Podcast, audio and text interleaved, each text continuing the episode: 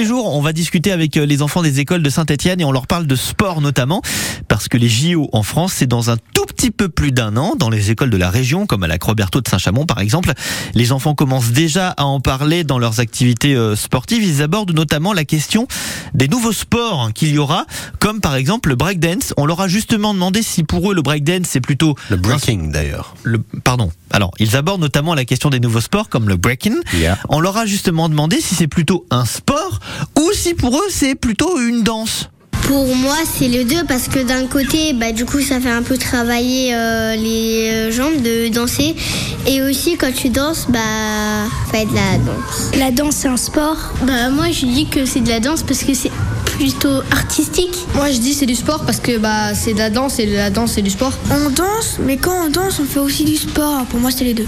La danse parce que ça fait artistique et le sport parce que ça fait travailler les bras, les jambes, les abdos. Pour moi, c'est de la danse parce que le sport, normalement, tu cours, tu travailles une partie du corps ou tu fais un sport, alors que là, juste tu danses. Pour moi c'est les deux parce que c'est de la danse parce que tu fais tu fais des gestes et c'est du sport parce que tu travailles beaucoup les jambes, tu sautes un peu. voilà.